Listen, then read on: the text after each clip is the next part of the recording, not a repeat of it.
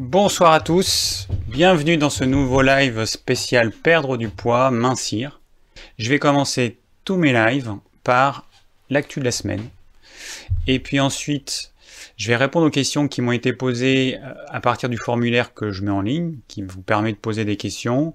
Je pense qu'il y a des personnes qui ont encore un souci, parce que je vois qu'il y a juste euh, le prénom et il n'y a pas la question. Alors je sais pas pourquoi vous arrivez à mettre le prénom, mais vous n'avez pas rentré la question. C'est ça que je trouve bizarre. Il y a notamment Zaya et Paola. Alors faudrait me dire, euh, dites-moi, euh, vous pouvez m'envoyer un mail ou vous pouvez si j'arrive à le lire dans les commentaires, me dire pourquoi vous n'avez pas réussi à poser votre question. Euh, et puis ensuite, une fois que j'aurai répondu aux questions qui m'ont été posées via ce formulaire, eh ben, je vais répondre à vos questions en direct. Voilà. Donc, euh, juste pour information, le plan du live de la semaine dernière n'a pas encore été fait. Donc, s'il y a des personnes qui sont euh, motivées pour s'en occuper, euh, bah, ce serait cool. Hein, je le répète, mais faire le plan du live, ça permet à ceux qui veulent voir le live en replay de pouvoir savoir de quoi on a parlé. Donc il y a une thématique maintenant sur chaque live, mais il n'empêche que euh, c'est quand même bien de, pour un live qui, euh, la semaine dernière, en plus, il était long, comme j'ai eu un petit problème de son de, 3 minutes, et eh ben euh, j'ai prolongé un petit peu le live, j'ai rajouté un, quart d'heure de plus, voilà. Bonsoir à tous, bonsoir à tous. Voilà. Ok. Alors, ce soir, le, live, je rappelle, c'est perte de poids, minceur. Donc les questions qui sont pas dans cette thématique, eh bien, euh, je vais pas en parler ce soir. Enfin, sauf, euh, sauf exception, on va dire. Je me laisse un peu des fois emporter. Euh, l'actu de la semaine. Alors, j'ai hum, regardé quelques quelques documentaires qui m'ont qui m'ont un petit peu inspiré. Il y a un documentaire qui date de 2015 qui s'appelle Obésité, la médecine dans la balance, qui a été rediffusé sur France 5. Et euh, pour, il y a un lien sur YouTube, donc si vous voulez le revoir, je le mettrai dans la description du replay. Alors, dans ce, dans ce documentaire, bon, il y a plein de choses qui sont dites, plein de choses qui sont... Euh, hein, il n'y a, rien de nouveau, mais euh, il y a un médecin à un moment donné qui dit que euh, si les obèses sont obèses, c'est pas de leur faute, et qu'il faut dire à ces personnes que c'est pas de leur faute. Alors moi je trouve que c'est quand même un peu bizarre de déresponsabiliser les gens à ce point-là. Euh, c'est quand même de leur faute. Hein. Si les personnes sont devenues obèses, euh, en tout cas elles ont un rôle très important là-dedans. Après, ce qui est vrai, c'est que les industriels ont piégé l'alimentation avec des, euh, des, choses qui ne devraient pas être dans, nos aliments. Et du coup, ces personnes se, trouvent addictes, comme si on avait mis un petit peu de la cocaïne dans les aliments. Et ces personnes vont devenir addictes. moi, j'ai quand même des personnes dans mon entourage qui ont du mal ou qui ont du mal à se séparer de certains aliments industriels parce que c'est tellement addictif que c'est super compliqué d'arriver à résister. Donc c'est vrai que les gens, ils ont été piégés et une fois que ils sont rentrés là-dedans, ils n'ont pas réussi à, trouver la force de pouvoir en sortir. Bah, la solution, c'est pas compliqué. Hein. La solution, c'est de d'arrêter de manger ces cochonneries, de revenir à des produits simples, des produits bruts, des produits de saison, et puis de cuisiner. C'est aussi simple que ça. En tout cas, c'est simple à dire, mais je sais que c'est pas simple à faire pour certaines personnes.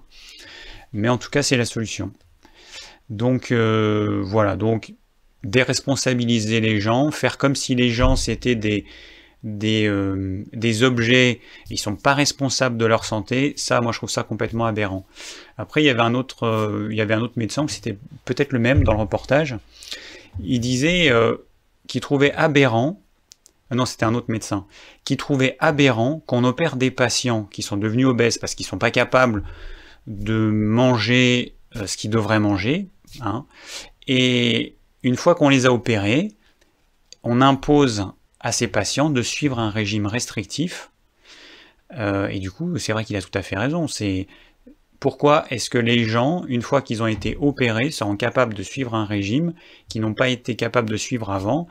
Bon, bah, après, on se rend compte, hein, à travers ce reportage, qu'il y a un bon nombre de personnes qui grossissent, même en ayant un anneau gastrique, même en ayant euh, supprimé l'estomac, et donc il y a, ça part du, haut de l'estomac et ça va directement dans l'intestin grêle, ou alors on fait en sorte que l'estomac ce soit juste un, tuyau, euh, et donc les aliments vont transiter euh, dans l'estomac sans y rester. Voilà, c'est les trois types d'opérations. Voilà, donc euh, voilà mes petites réflexions pour ce, documentaire qui, bah, bon, enfin moi je trouve toujours des choses intéressantes en tout cas. Bon, je regarde les petits, les petits bonjours de tout le monde. Il y a Joël qui nous dit qu'elle a mangé son premier potimarron de la saison. Je ferai une photo quand j'aurai récolté tous mes potimarrons, parce que j'en ai qui sont tellement énormes. Euh, voilà, coucou Béa. Coucou à tous, coucou Lina. Euh, alors, euh, le deuxième documentaire que j'ai vu, c'est Envoyé spécial, donc c'était cette semaine. Et alors, donc il y avait plusieurs parties sur le plastique et sur les dates limites d'utilisation. Enfin, soit les DLC, les dates limites de consommation, donc ça c'est pour les produits frais, et les dates limites d'utilisation optimale, c'est à consommer de préférence avant, et ça c'est pour tous les produits secs, pour les conserves, et autant la DLC, il vaut m'éviter de la dépasser, euh, autant la date limite d'utilisation optimale, on peut la dépasser sans aucun problème. Et moi, ce qui m'a étonné, en fait, c'est de voir des gens qui sont tellement déconnectés de, leur alimentation, des aliments, qu'ils ne savent même pas, alors déjà ils ne savent pas la différence entre euh, DLC et DLUO, ou euh, je ne sais plus comment on l'appelle, hein, la DLUO, enfin à consommer de préférence avant. Euh, et donc déjà ils connaissent pas la différence entre les deux. Pour eux, une boîte de conserve, alors qu'on peut la garder des années, si elle dépasse la date, c'est plus bon à consommer et on jette. Du coup, ça entraîne un gaspillage absolument colossal. Et, puis donc les gens ne savent pas euh, qu'une conserve, ça peut se conserver des années et des années, voire indéfiniment. Enfin, les gens dans les campagnes, avant, quand ils faisaient leurs conserves, hein, il n'y avait pas une, une DLUO sur, euh, sur les conserves qu'ils faisaient. Ils savaient très bien qu'ils pouvaient les conserver des années. Moi, j'ai déjà, moi, j'ai déjà consommé de la confiture faite par mon père qui avait 20 ans. Hein, donc c'est pour vous dire que ça se conserve très bien. Des fois, il y a un petit peu de moisissure sur le dessus. On enlève la moisissure et puis, euh, puis c'est parfaitement consommable. Voilà, donc... Euh, alors après, dans le documentaire, il parlait de des DLUO qui sont faites complètement arbitrairement par les, les industriels, uniquement, alors arbitrairement, et c'est des DLUO qui sont courtes, pour obliger les gens à jeter et à racheter. Donc c'est le cas des yaourts. Hein. Les, yaourts, ça n'a aucun intérêt de mettre une DLUO. On peut les consommer euh, des mois euh, après la date, euh, aucun problème, parce que c'est une fermentation lactique qui va stabiliser l'aliment, au même titre que les produits lacto-fermentés. C'est pareil, hein. vous mettez une carotte râpée dans une saumure avec de l'eau et du sel, et ben il va y avoir une lacto-fermentation qui va se faire, et une fois que ça s'est fait, si ça s'est bien fait, euh, on peut le conserver euh, quasi indéfiniment.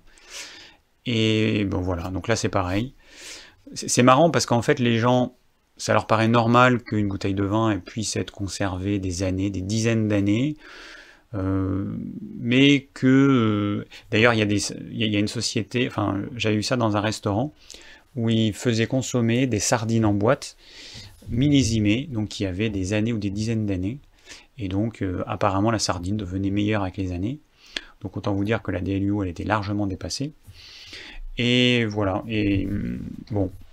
Donc, euh, voilà pour ce petit documentaire euh, sur les DLUO.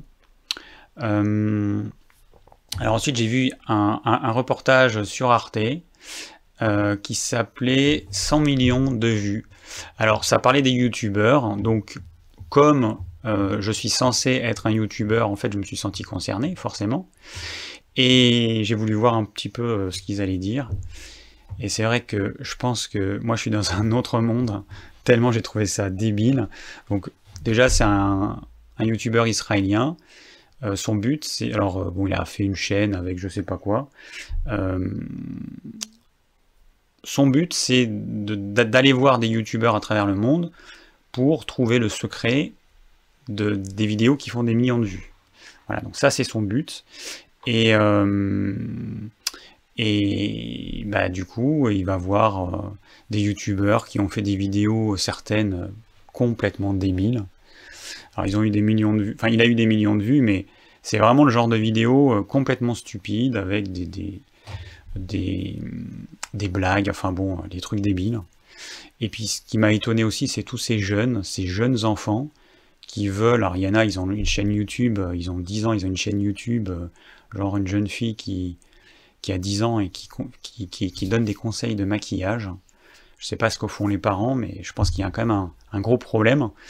Et, donc ils veulent créer leur chaîne YouTube, mais pourquoi? Juste pour gagner de l'argent.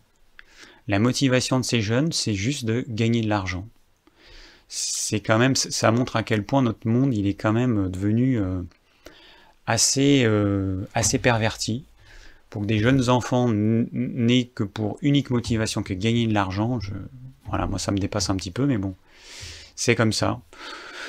Voilà, donc ça m'a fait, ça m'a montré un petit peu euh, cette partie de YouTube euh, que je ne côtoie pas. Et moi, je suis complètement déconnecté de tout ça vu que j'ai, j'ai pas monétisé mes vidéos. Donc ça veut dire que il n'y a pas de pub sur mes vidéos.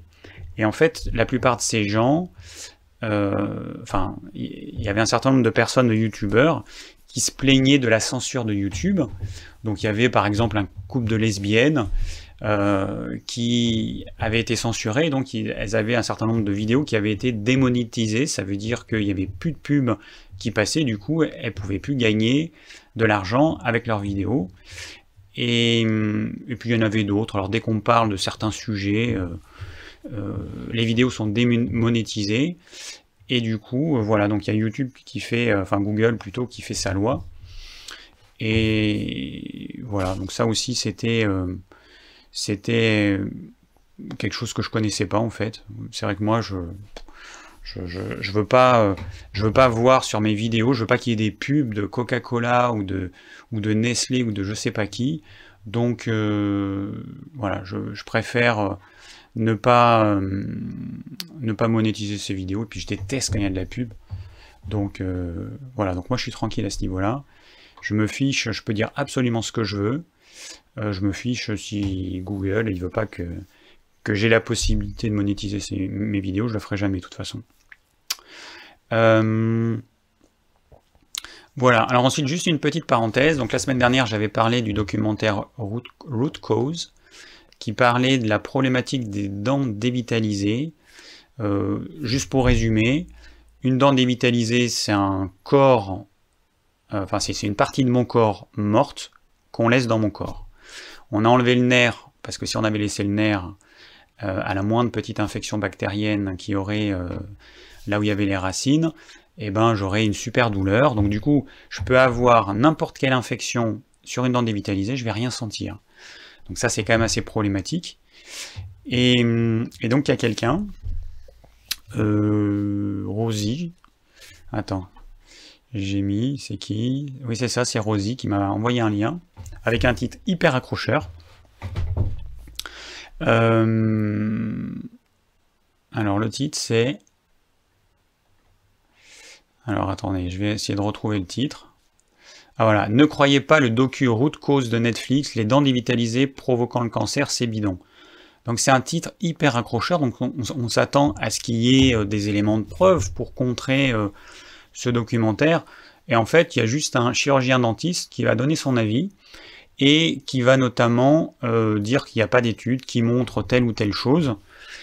Alors après, moi je vais quand même répondre que quand il y a des dentistes, des chirurgiens dentistes, qui ont 20 ans d'expérience dans ce domaine-là, donc qui ont eu des centaines, des milliers de patients, et qui ont pu voir la différence entre avant et après avoir euh, traité ces patients en enlevant les dents et en les traitant comme ils les traitent, je pense qu'on peut quand même tenir compte de l'avis de ces, de ces chirurgiens dentistes, surtout que dans le documentaire, il n'y en a pas un seul, hein. je ne sais plus combien il y en a, mais il y en a un paquet, Et il y en a un paquet qui ont été dans le documentaire, mais à travers le monde, il y en a des centaines ou des milliers. Donc voilà, donc ce chirurgien dentiste, bon, en même temps c'est LCI, on ne peut pas s'attendre non plus à, un travail journalistique exceptionnel, mais bon, voilà, moi je m'attendais à ce qu'il y ait vraiment un fond et puis à ce qu'il y ait quelque chose pour me dire bah ouais, ce documentaire c'est vraiment bidon. Et bah non, voilà, c'est un titre accrocheur, c'est du putaclic, mais en fait, euh, voilà, bah il n'y a rien qui, qui en tout cas me fait euh, penser que euh, ce documentaire c'est du bidon. Voilà, donc à mettre à la poubelle ce, ce joli article qui ne sert à rien. Voilà, et alors, nous sommes déjà 130. Euh, ok. Bon. Il y a toujours euh, un certain nombre de fidèles que je reconnais petit à petit. Alors, j'ai pris la décision euh, de me mettre à la guitare. Et du coup, je vais montrer ma petite guitare. Hop, ah, je vais pas vous jouer un morceau parce que j'ai décidé de démarrer la guitare à 45 ans. Ça m'est venu comme une envie de pisser. Euh, en fait, pour la petite histoire, euh, j'étais à une soirée mantra, donc l'école de yoga organise des soirées mantra trois fois par an. Donc en gros, pendant ces soirées-là, on fait des, on chante des mantras. Donc les mantras, c'est des, des, mots comme Satnam, comme euh, Waheguru, voilà, c'est des, des mots euh, qu'on répète comme ça, avec un fond musical. Et du coup, il y a une personne qui vient, qui joue de la guitare. La fois d'avant, il y avait en plus un percussionniste.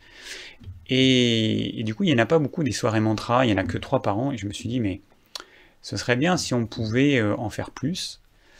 Et, c'est vrai qu'avec un accompagnement de guitare, c'est vraiment top. Et je me suis dit, bah, pourquoi est-ce que je ne me mettrais pas à apprendre la guitare? Donc voilà, donc ça fait une semaine que euh, je, bah, je commence. Je commence à apprendre la guitare. Donc j'avais tendance à me dire que c'était trop tard, que c'était pour les enfants et que à 45 ans c'est beaucoup trop tard pour se mettre à la guitare. Et bah, je me suis dit, bah non, pourquoi pas. Hein. Euh, j'ai regardé un petit peu d'autres personnes, d'autres adultes qui se mettent à la guitare euh, tard. Il y avait notamment un mec de 53 ans qui au bout d'un an pouvait jouer dans un orchestre. Donc euh, voilà, donc il n'est jamais trop tard pour apprendre. Euh, il y a Emilien qui me dit c'est dur à apprendre. Euh, alors au début, ce qui est difficile, alors déjà évidemment on a mal aux doigts parce qu'on appuie sur des cordes. Donc ça c'est une guitare folk, donc c'est des cordes en acier. Donc vous devez appuyer fort sur des cordes. Donc au début, on a super mal aux doigts. Et puis ensuite, eh ben, moi j'ai celui-là. Alors quand on fait ça, ça va. Mais quand on fait ça sur la guitare, moi j'ai le, le majeur et l'annulaire qui sont trop collés. Et du coup, j'arrive pas à, euh, bah, pour l'instant, à faire certains accords.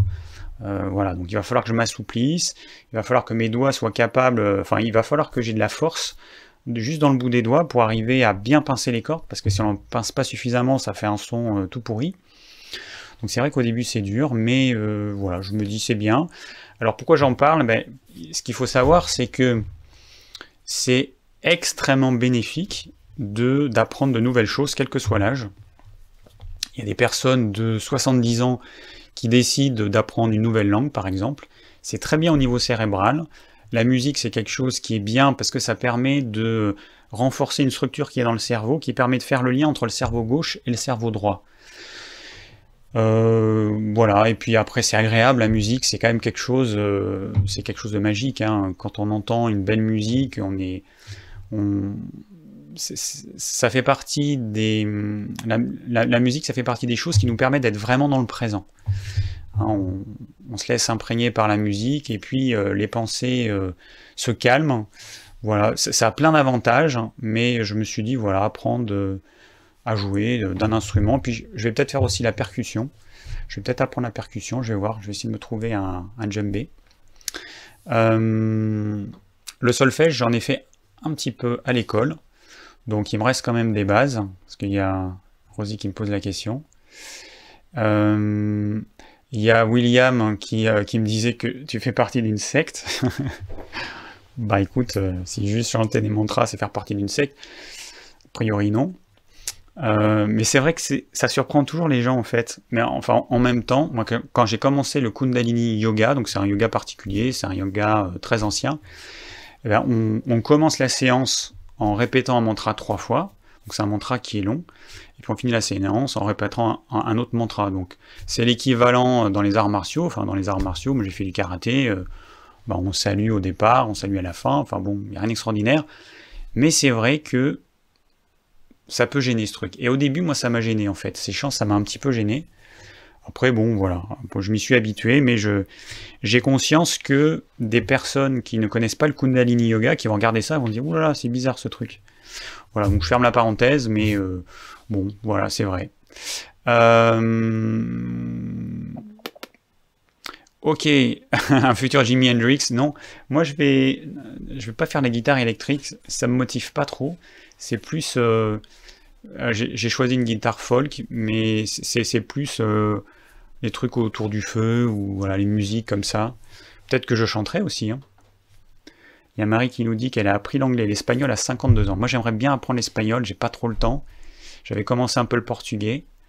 Euh, ça, apprendre une, nouvelle langue, c'est bien. Moi, je parle l'allemand et c'est vrai que si un jour je dois aller dans un pays enfin, euh, latino, espagnol, euh, je sais rien dire. Hein. À part gracias et à part compter jusqu'à 10. Alors, il y a Lina qui nous dit qu'elle a commencé le saxo à 37 ans. Le plus difficile, c'est le solfège. Voilà. Bon, moi, j'aime beaucoup ça et en plus, je suis motivé, donc euh, euh, voilà.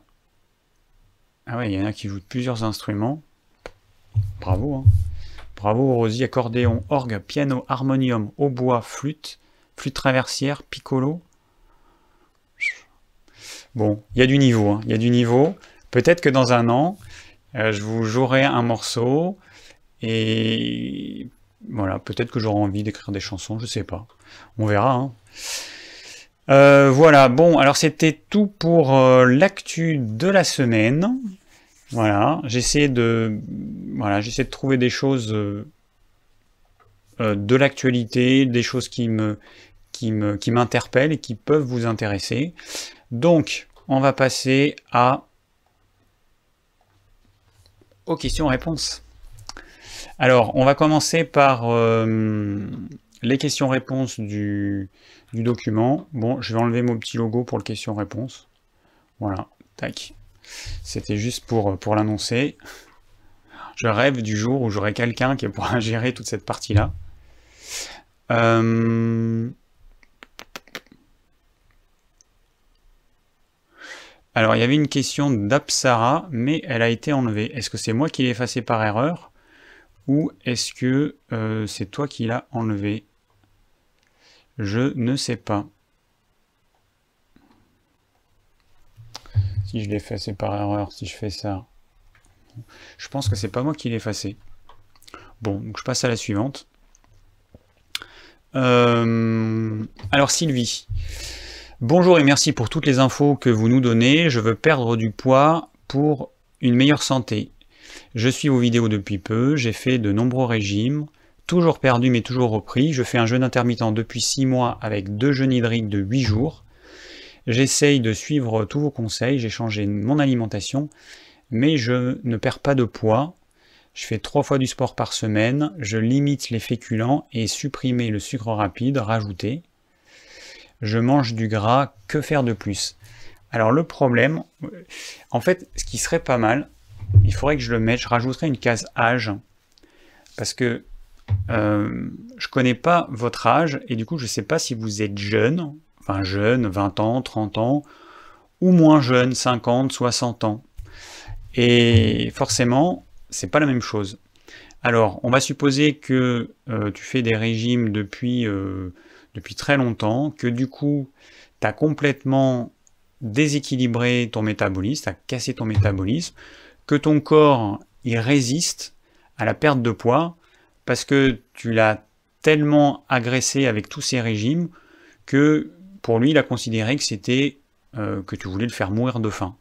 Donc du coup, eh ben, il t'empêche maintenant de maigrir. Voilà. Donc ça, c'est assez problématique. Et la seule solution, c'est... Enfin, la seule solution, d'après ce que moi je, sais, d'après mon expérience, c'est pas la seule solution, il y a d'autres solutions, il y a plein de solutions que je connais pas. Mais il va falloir... Alors déjà, il va falloir être doux avec son corps. Euh, au niveau de l'alimentation, il faut arrêter de faire des choses extrêmes, de faire une diminution calorique qui est beaucoup trop importante.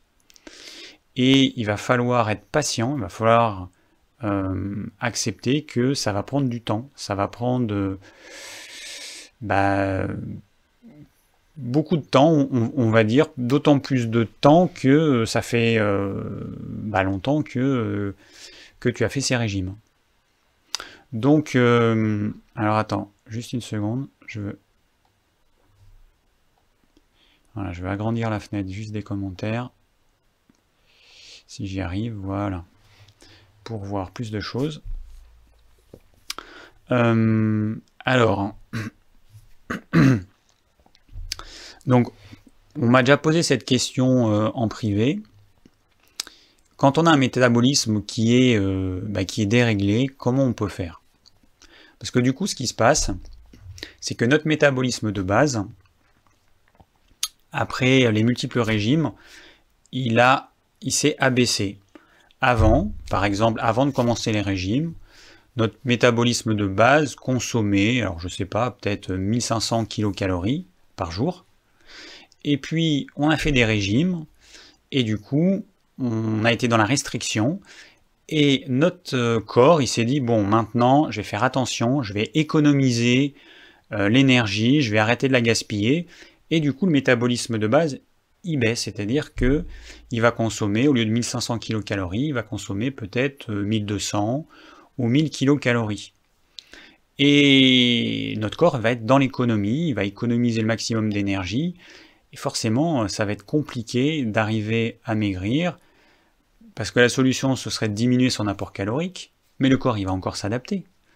Et au bout d'un moment donné, bah, on pourra plus, on pourra plus diminuer parce que à bout d'un moment donné, on diminuera tellement qu'on mangera plus rien et que surtout on va se carencer parce que si on diminue la quantité des aliments qu'on mange, on apporte forcément moins de, nutriments au corps, moins de vitamines, moins de minéraux, moins d'oligo-éléments, moins d'antioxydants. Et forcément, un jour, on, va se carencer. Donc, c'est pas la solution.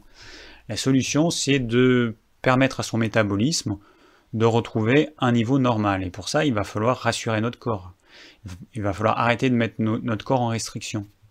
Donc il, va falloir éviter de trop toucher à l'alimentation, en tout cas en termes de diminution calorique. Ce qu'on peut faire, alors c'est pas évident parce que dans ces questions-là, c'est jamais très précis. Donc tu dis je limite les féculents, mais limiter ça veut dire quoi? Parce que euh, par expérience, chez certaines personnes, il faut supprimer les féculents et se contenter de, euh, des, glucides qu'on va avoir dans les légumes. Il faut à ce moment-là augmenter la quantité de bons gras. Après, euh, c'est pareil, tu dis j'ai supprimé le sucre rapide, rajouté. Mais bon, euh, si tu manges des dattes, des figues, tu as des sucres rapides qui sont pas rajoutés, mais ça va te faire monter ta glycémie, ça va te faire monter le niveau d'insuline, et donc tu vas être en mode stockage. Donc c'est pour ça, c'est euh, un peu trop flou. Et euh, moi, rien qu'au niveau de l'alimentation, pour moi, il peut y avoir déjà des problèmes, euh, des choses qui vont pas. Donc, tu manges peut-être trop de féculents encore, tu manges encore peut-être trop de choses sucrées. Pour certaines personnes, même les fruits, eh ben, c'est trop. Dans un premier temps, il faut qu'elles suppriment les fruits. Tout ce qui a un goût sucré, il faut le supprimer pour permettre à son corps de retrouver un niveau d'insuline à peu près normal, et ce sera petit à petit que la personne pourra rajouter des, hum, des fruits par exemple, et puis après des féculents, mais il faut passer par un niveau euh, presque, pardon, cétogène. Sinon c'est bien, tu fais deux jeûnes hydriques de 8 jours, c'est quand même costaud, mais le problème du jeûne, Hein, ce qu'il faut que vous compreniez, c'est très bien de faire un jeûne de 8 jours, ça c'est super, mais ce qui pose problème, c'est après le jeûne, c'est qu'est-ce que vous mangez? Si vous mangez des choses qui ont tendance à vous faire grossir parce que vous mangez trop de féculents, trop de glucides complexes, trop de choses sucrées, même si c'est des fruits. Alors, pour euh, rééquilibrer le métabolisme, enfin pour le rééquilibrer, oui, enfin pour le remettre à un niveau à peu près normal, il y a quelque chose qui fonctionne bien, mais ça va pas vous plaire. C'est la douche froide ou l'exposition au froid. Alors ça, ça fonctionne, ça fonctionne bien. Ça va augmenter le métabolisme de base, et là on touche pas à l'alimentation. Il y a le jeûne intermittent qui permet aussi d'augmenter le métabolisme de base, mais là encore, le problème c'est que ça dépend de ce que vous allez manger quand vous allez manger. Parce qu'il y a plein de gens qui font du jeûne intermittent, moi j'en connais, et puis qui grossissent. Donc c'est juste une façon de s'alimenter, mais si vous changez pas ce que vous mangez, le jeûne intermittent, il fera aucun miracle. Hein. Donc la douche froide, l'exposition au froid, ça c'est quand même quelque chose qui marche vraiment bien. Alors c'est pas miraculeux, enfin, en tout cas c'est pas miraculeux à court terme, mais, euh, mais ça fonctionne super bien. Et ça permet surtout de permettre au corps de délocaliser le gras qu'on n'arrive pas à délocaliser. Pour les hommes, c'est par exemple au niveau de la taille. Euh, pour les femmes, au niveau de la culotte de cheval. Voilà, l'exposition au froid, ça c'est plutôt pas mal. Euh, bah sinon, alors le sport, ce qu'il bon, ce qu'il faut savoir avec le sport, c'est bien. Après, ça dépend quel sport vous faites, mais le sport a le gros inconvénient de donner faim après. Et le problème, c'est que quand on fait du sport, on va perdre des calories. Notre corps, bah, il va évidemment vouloir reprendre les calories qu'il a perdues. Et généralement, on a une faim qui est la hauteur de, de, bah, ce qu'on devrait manger pour récupérer les calories qu'on a perdues. Donc attention au type de sport que vous faites. Il faut plutôt faire du sport de type endurance plutôt que du cardio. Euh, vous pouvez faire du HIIT parce que c'est pas trop long et du coup on va pas trop euh, euh, puiser dans les réserves de sucre. Mais le problème c'est que tous les sports cardio qui vont épuiser vos réserves de sucre que vous avez sous forme de glycogène dans les muscles et dans le foie, quand vous allez arrêter votre séance cardio, vous allez avoir faim et vous allez avoir faim de, glucides, ça va être la folie. Donc si vous arrivez à ne pas vous gaver de glucides, tant mieux. Mais c'est un petit peu le piège du sport. Le sport c'est bien parce que ça permet de, alors ça produit des endorphines, donc il nous faut nous sentir bien, ça permet de garder une certaine tonicité musculaire, ça permet de maintenir la masse musculaire, mais ça peut déclencher de la faim. Il y a plein de gens qui font du sport en espérant perdre du poids et qui ne euh, bah, se rendent pas compte qu'en fait ils se déclenchent des faims qui sont irrésistibles. Attention donc au type de sport que vous faites. Il vaut mieux par exemple faire euh, une activité physique peut-être plus douce pour certains, euh, bah, du jardinage par exemple, de la marche, plutôt que de faire du footing là qui va, qui va vous donner une super faim. Bon voilà, donc là en fait j'ai répondu à, à, Sylvie, mais je pense que je vais répondre à... Enfin j'ai donné une réponse sur d'autres questions. Alors... Euh, alors, donc il y a Rosie qui est là ce soir que j'ai vu. Euh, bonjour David, merci pour tes vidéos enrichissantes et ta disponibilité lors des lives. Comment perdre la graisse abdominale chez les femmes comme chez les hommes? D'autant qu'il est dit que cela est même que cela est même euh, dangereux pour la santé. Euh, les conséquences en seraient hypertension, diabète, problèmes cardiovasculaires.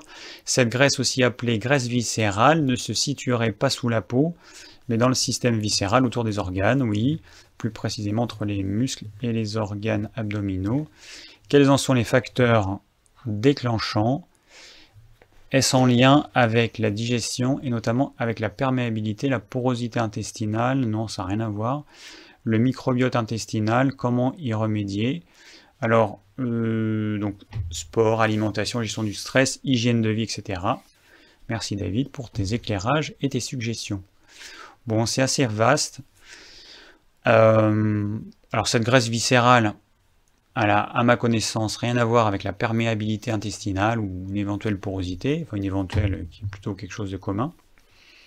Avec le microbiote, je sais pas.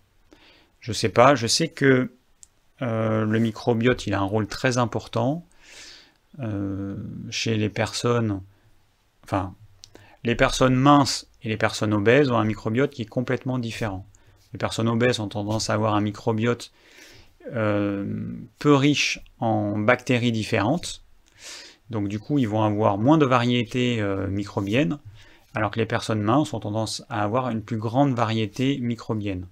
Bon, après, il y a d'autres différences, mais là, la question, c'est sur la graisse viscérale. Hein. donc, euh, on peut être obèse, euh, et donc, enfin, les gens obèses, ils sont, ils sont gros partout, en fait. Et des personnes en surpoids peuvent être en meilleure santé que des personnes qui ont pas beaucoup de kilos en trop, mais ce gras s'il est localisé au niveau de l'abdomen, au niveau des viscères, là, on se rend compte que ça pose beaucoup plus de problèmes, effectivement. Euh, c'est ce qu'on appelle le syndrome métabolique, donc hypertension, diabète, etc. Alors, euh, le problème, en fait, c'est que cette graisse, ça va être celle qui va être plus difficile à faire partir. Et c'est souvent le cas, en fait. Quand on veut perdre du poids, on a envie de perdre du gras à un certain endroit. Et ben oui, mais le problème, c'est que c'est notre corps qui décide en fonction de ses priorités. Et s'il considère que euh, tel gras localisé à tel endroit, il vaut mieux le garder pour le moment, et eh ben ça va être compliqué, euh, ça va être compliqué de s'en libérer. Et pour ça, il va falloir faire des choses, mais c'est toujours les mêmes choses en fait. En tout cas, les choses qui fonctionnent, ben, c'est l'exposition au froid, euh, l'endurance, mais l'endurance, ça veut dire euh, courir avec un rythme cardiaque très bas, ce qui est vraiment pas évident, surtout pour les débutants, avec un rythme cardiaque bas, courir pendant 45 minutes, enfin 45 minutes, une heure, voire une heure et demie. ça, ça fonctionne, mais tout le monde ne peut pas le faire. au niveau de l'alimentation, eh ben, je sais pas. Euh, enfin, je sais pas.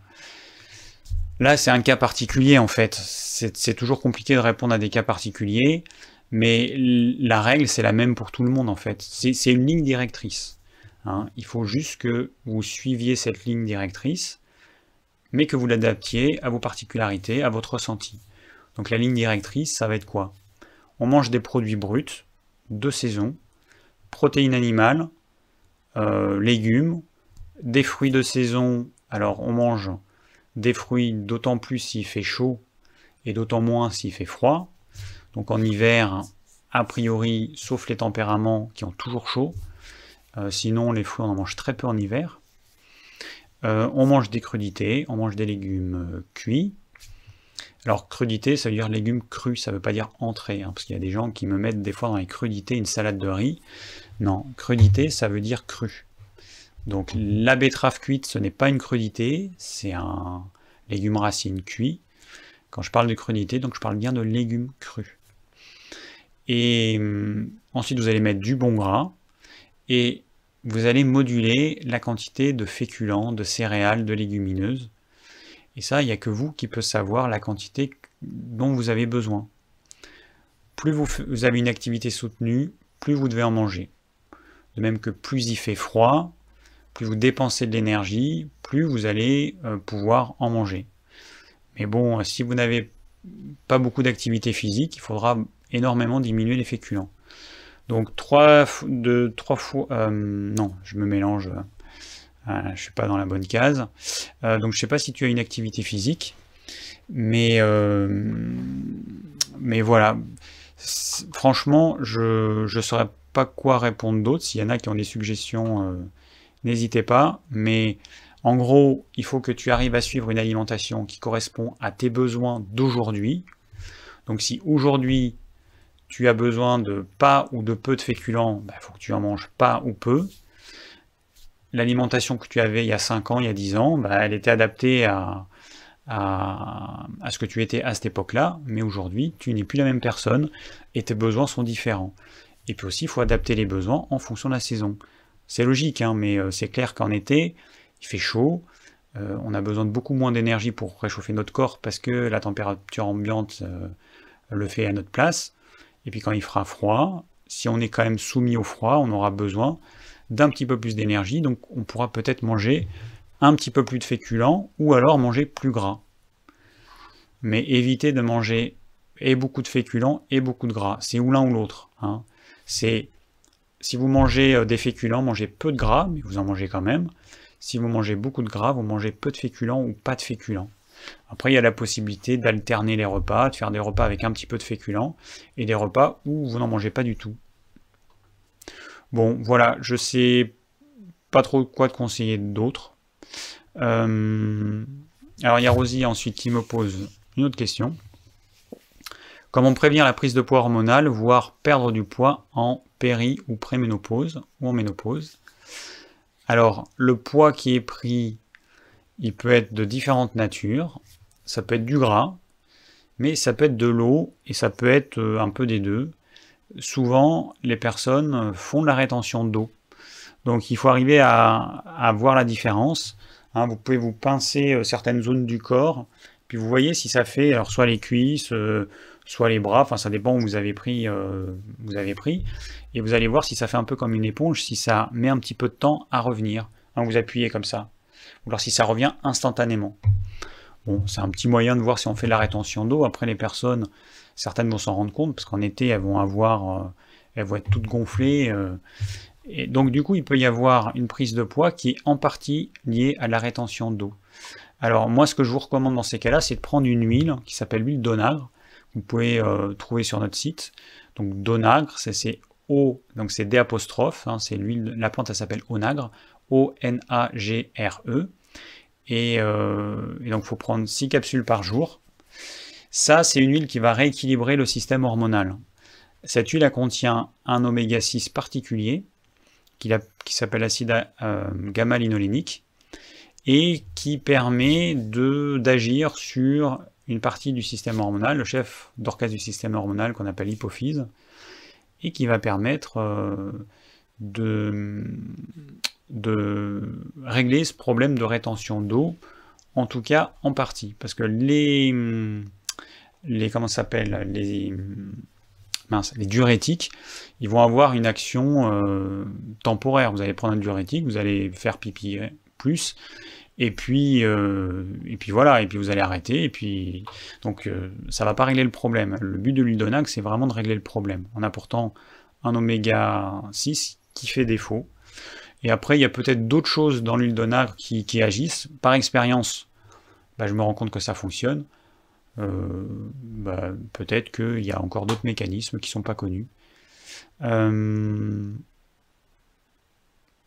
alors, encore Rosie, ce sera la dernière question de Rosie, qui me demande comment euh, faire, comment pallier les grignotages entre les repas qui, qui font que au final euh, bah, ça nous fait prendre du poids sur la balance et notamment le grignotage qui est dû aux émotions et à l'ennui. Euh, alors je vais pas avoir de, réponse parce que ça c'est vraiment c'est vraiment propre à chacun. Il y a des techniques. Alors déjà, euh, il y a une chose qui, qui est simple à dire, mais il faut pas acheter les choses euh, les choses qui nous rendent accro, quoi, tout simplement.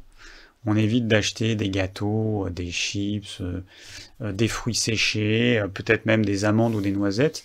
Si, si on a tendance à, aller grignoter ça, c'est clair que si vous avez que des légumes et des fruits, bah, peut-être que bah, vous serez obligé de manger ça, et du coup peut-être qu'il y aura moins de grignotage. Après, il y en a qui vont enfermer tout ça dans un placard à clé, faire en sorte que ce soit pas à disposition euh, simple, ou le mettre à l'autre bout de la maison ou de l'appartement, et euh, avoir comme règle que, ok, euh, si tu veux manger ça, tu fais l'effort d'aller là-bas, tu prends une petite quantité, tu fermes le placard et tu reviens. Et bah, ça va déjà limiter le grignotage parce qu'on se rend compte, encore une fois par expérience, que quand on l'a à disposition, eh ben, si c'est juste à côté, on va, on va manger. Et puis quand on s'est tapé 2-3 allers-retours à l'autre bout euh, de la maison, de l'appartement, à la fin on se dit bon, que ça vaut vraiment pas le coup euh, et, on peut abandonner. Mais ça, il y a certaines personnes qui vont, chez qui ça va marcher et d'autres ça marchera pas du tout. Le but quand même c'est de trouver une solution pour, euh, pour travailler sur le côté émotion. Alors le côté ennui, c'est encore autre chose, mais sur les émotions, ce serait bien de travailler dessus. il y a plein de techniques, hein, faire de la relaxation, de la méditation, de la cohérence cardiaque. il y a tellement de méthodes, mais pour ça, il faut que vous suiviez des méthodes et vous soyez aidé par quelqu'un. C'est un sujet qui est tellement vaste. Hein. Dès qu'on rentre dans le monde euh, psy, c'est propre à chacun et chaque personne euh, aura la méthode qui fonctionne chez elle et qui fonctionnera pas chez un autre. Alors euh, voilà, je peux pas adresser toutes les méthodes qui existent. Mais à mon avis, le fond du problème, c'est de travailler sur les émotions et l'ennui voir ce qu'il y a derrière et traiter la cause. Parce que bon, les méthodes qui consistent à euh, pas acheter certains trucs, à les mettre loin, à mon avis, ça fonctionnera peut-être pas dans ton cas. Alors, euh, bon, petite question de Christophe, on n'est pas forcément dans la thématique, mais je vais répondre. Que pensez-vous de la chicorée soluble que je remplace à la place du café? Je trouve que la chicorée est gourmande et j'en consomme plusieurs tasses par jour. A-t-elle des propriétés intéressantes? Euh, ben, Je sais pas. Je sais pas les propriétés de la chicorée. Le seul truc qui me gêne, c'est que, premièrement, c'est la racine d'une plante qu'on a euh, torréfiée.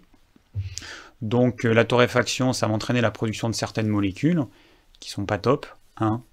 Et à consommer au quotidien, moi je le conseillerais pas.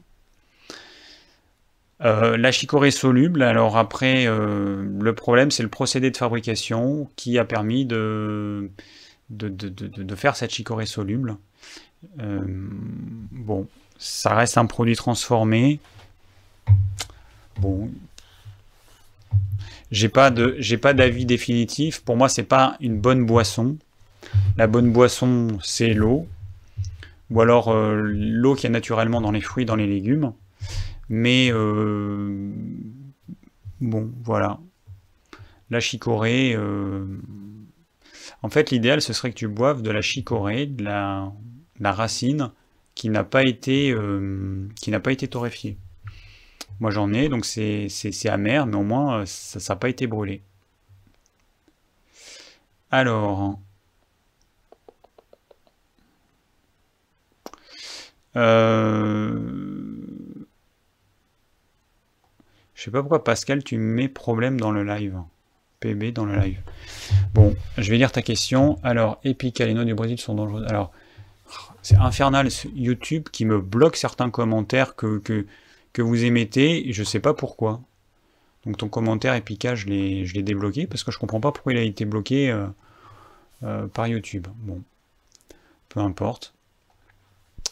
Euh, alors donc Pascal, à 50 ans, en tant qu'ancien végétarien, pas végétalien, jusqu'à cette année, j'ai consommé pendant 4 ans beaucoup de glucides pour les raisons que vous expliquez fort bien. J'ai donc pris du poids essentiellement du ventre. En revenant à une alimentation omnivore, baisse nette des glucides, hausse des lipides et bien sûr protéines animales, j'ai commencé à maigrir. Cependant, j'ai toujours une bouée abdominale alors que, le reste du corps est, je trouve, amaigri. Pour info, 1m70, euh, non, 70 euh, kg pour 1m82. En somme, comment perdre ce ventre sans perdre euh, du reste? Alors, bon déjà, 1m82, 70 kg, ce serait un poids idéal.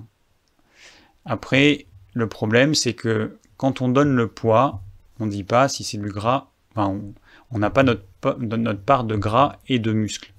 Parce que quelqu'un qui fait 70 kg mais qui a très peu de muscles, c'est pas la même chose qu'un mec, un, homme de 1m82 avec 70 kg quasiment que de muscles, hein, et avec très très peu de gras.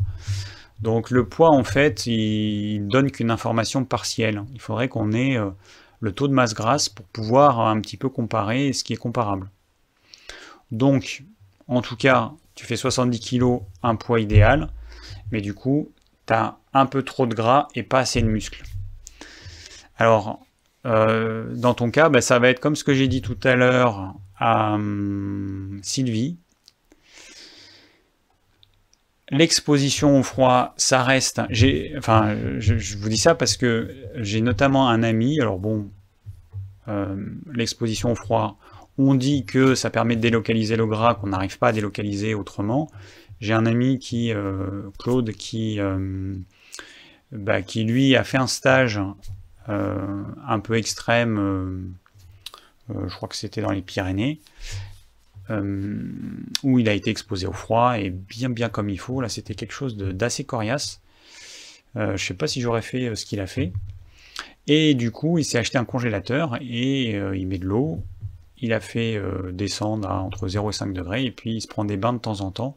Sauf que c'est quand même assez extrême, donc il y a des périodes où il le fait pas parce que voilà, c'est assez quand même, assez extrême. Mais il n'empêche il s'est rendu compte que le gras qu'il n'arrivait pas à perdre au niveau de la taille, et au niveau des poignées d'amour, eh ben, il a réussi à le perdre. Donc euh, voilà, donc ça fonctionne, mais il faut que ce soit une vraie exposition au froid. Donc a les douches froides. Hein, moi, la douche froide que je prends, que je prends encore, hein, ça fait, euh, ça fera deux ans en, décembre. Ben, je me mets euh, sous la pomme de douche, et donc c'est tout le corps, de la tête aux pieds. Sauf en hiver quand l'eau est très froide, la tête, je fais juste quelques secondes, je, me retire parce que sinon ça fait tellement mal à la tête que, je peux pas tenir. Mais sinon tout le corps il est bien exposé au froid. Et, euh, après moi j'ai pas forcément de, besoin de perdre du poids. Mais euh, moi je le fais euh, parce que ça réveille super le matin, parce que ça, ça m'a supprimé ma frilosité. Euh, voilà, et puis pour les effets bénéfiques euh, qu'on peut avoir en prenant une douche froide, bon j'ai fait une vidéo, enfin plusieurs vidéos dessus, donc regardez si, euh, si, si vous connaissez pas. Voilà, l'exposition au froid ça fonctionne, mais je sais que c'est pas évident à le faire. J'ai un ami là qui a commencé en, juillet, début juillet, et alors que l'eau, moi je l'ai trouvée, comment dire, à peine fraîche. Pour lui, ça a été hyper dur, hyper dur. C'est quelqu'un qui prenait des douches à 40-45 degrés. Et là, c'est un vrai électrochoc. Là, l'eau, commence à se rafraîchir, donc ça commence à être sympa. Mais euh, pour lui, c'est euh, la torture. Donc, euh, voilà. Donc, tu peux faire ça. Sinon, tu peux faire du hit. Hein, donc, c'est des c'est pousser son corps quasiment au maximum pendant un laps de temps, pendant une vingtaine de secondes, 20-30 secondes. Ensuite, on fait 10 secondes de pause, enfin 10, 20, 10, à 20 secondes de pause, ça dépend de son âge, ça dépend si on commence ou si on a déjà un petit peu d'entraînement. et, et, donc le HIT, ça c'est vraiment quelque chose de bien, ça prend peu de temps, 10-15 minutes par jour. Et ça, ça fonctionne aussi, apparemment ça fonctionne bien. Euh, enfin, pas apparemment, ça fonctionne bien. Et au niveau alimentation, bah, le problème, c'est qu'il va peut-être falloir que tu diminues encore ta part de glucides. C'est que la baisse nette de glucides est peut-être pas suffisante. Comme je l'ai dit tout à l'heure, il peut falloir supprimer euh, les légumes racines, les céréales, les légumineuses, et se contenter des légumes. Parce qu'il reste des glucides évidemment dans les légumes, à un niveau assez faible. Et voilà, il peut falloir, euh, il peut falloir faire ça. Au moins faire des repas où tu manges pas du tout de céréales, ni légumineuses, ni légumes racines. Euh, il faut que tu testes, et il faut que tu sois hyper patient. Hyper patient. Euh, je sais plus qui c'est qui m'a dit, quelqu'un qui m'a posé une question, euh, j'ai répondu ce matin, qui m'a dit qu'il avait perdu un kilo au bout d'un mois. Mais bon, en même temps, si tu fais ça, si tu perds un kilo par mois en un an, tu auras perdu 12 kilos. Il faut vraiment pas être pressé, il faut vraiment prendre son temps. Euh, quand on a euh, flingué son métabolisme, bah, il, faut, euh, il, faut, être doux avec son corps après. Il faut changer son alimentation, mais pas se restreindre. Alors ensuite, il y a bah, encore Rosie qui m'a demandé que penses-tu du régime GAPS? Alors, c'est pas GAPS avec un B, c'est mis avec un B, mais c'est avec un P et du profilage alimentaire pour perdre du poids. Alors, je ne savais pas du tout ce que c'était ce régime GAPS. Hein. Franchement, euh, souvent je découvre des choses. Euh, ok, je vérifie que tout fonctionne. Je découvre des choses à travers vos questions. Je connaissais pas. Alors en gros, c'est un régime, euh, le régime du, du, docteur Natasha Campbell McBride. en gros, on va supprimer énormément de choses Et le but, c'est de traiter certains, certains problèmes, les, les, troubles, les troubles liés à l'autisme, hein, comment on dit troubles du comportement autistique, enfin je me rappelle plus, les maladies auto-immunes, etc. Enfin voilà, c'est pour, euh, pour euh, traiter certains problèmes. Et dans ce cas-là, on supprime le gluten, les céréales, le sucre, les produits industriels, tout ce qui contient des additifs, les produits laitiers, tout ce qui contient de l'amidon, donc pas uniquement les céréales sans gluten, mais toutes les céréales, toutes les légumineuses, les légumes racines, c'est quand même assez restrictif. Hein. Euh, bon. et, donc après, le but, c'est de donc on fait ça pendant un certain temps, qui peut être long, hein, qui peut durer euh, deux ans. Et après, le but, c'est de rajouter des, euh, enfin, les aliments petit à petit. On va rajouter certains, certains aliments qu'on avait exclus.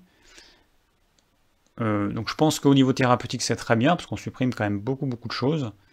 Après, c'est peut-être assez difficile à mettre en place au quotidien. je ne sais pas s'il y a la possibilité de faire des écarts, c'est pas sûr.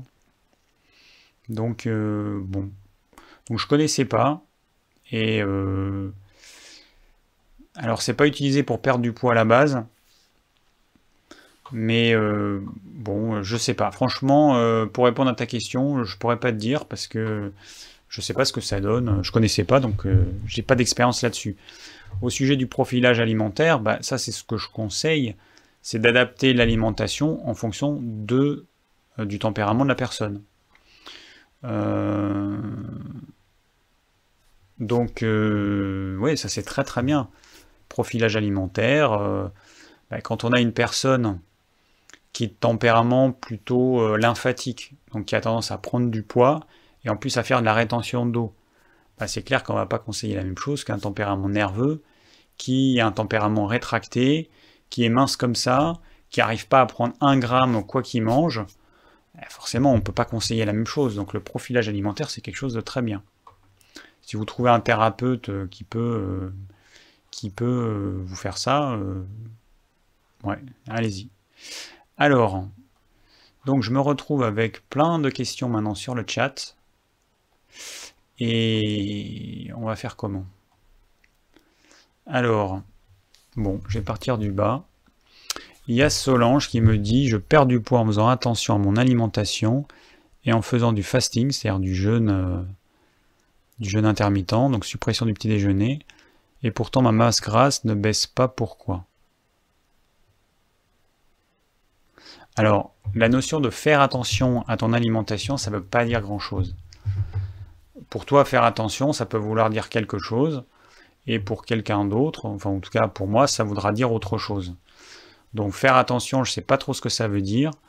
Euh, ce qu'il faut que tu fasses, c'est que tu manges ce dont ton corps a besoin. Donc le corps, il a besoin de protéines animales, il a besoin de bons gras. Je dis de protéines animales parce que il n'y a pas beaucoup de gens qui sont capables d'apporter à leur corps ce dont il a besoin en termes de protéines en puisant uniquement dans le règne végétal. Donc euh, voilà pourquoi moi je conseille de manger des protéines animales. Du bon gras. Et ensuite, est-ce que tu manges euh, est-ce que tu manges des glucides? En quelle quantité? Est-ce que tu manges des choses sucrées? Et en quelle quantité? Euh, Bah voilà quoi, c'est. C'est. C'est un petit peu flou. Hein. c'est un petit peu flou tout ça. Euh, donc ça veut dire que si tu perds du poids, ça veut dire que soit tu perds de la masse osseuse, ce qui est tout à fait possible, tu peux te déminéraliser si tu manges par exemple trop de fruits, trop de choses acides, soit tu perds du muscle, donc peut-être que tu ne manges pas suffisamment de protéines animales, peut-être que tu n'as pas un minimum d'activité physique. Euh, voilà. Alors, bon, la suppression du petit déjeuner, c'est bien parce que bon, ça sert franchement à rien, euh, le petit déjeuner. Mais bon, il y en a qui ont tendance sur YouTube à, créer des méthodes, euh, hein, ils appellent ça le fasting, euh, en misant tout sur le jeûne intermittent, alors que le jeûne intermittent, ça n'a jamais fait, enfin, permis de faire maigrir quelqu'un sur le long terme si l'alimentation n'est pas modifiée. Dans un premier temps, le jeûne intermittent, vous allez perdre du poids parce que bah, vous avez une restriction calorique, parce que vous enlevez euh, des repas et du coup vous allez manger, euh, là en l'occurrence tu supprimes le petit déjeuner, donc tu n'auras pas les calories du petit déjeuner, donc tu vas économiser par exemple 500 kcal par jour. Tu vas perdre du poids, ok. Mais euh, dès que ton corps il va s'adapter à ça, tu vas reprendre du poids. Donc je te dirais peut-être plus de protéines animales si tu n'en manges pas assez, ou pas assez souvent euh, et une activité physique, quand même un minimum d'activité physique, ça peut être du jardinage, comme je le dis, du yoga, de, la natation, du vélo, des balades, des sports collectifs, de la danse, on a le choix. Alors,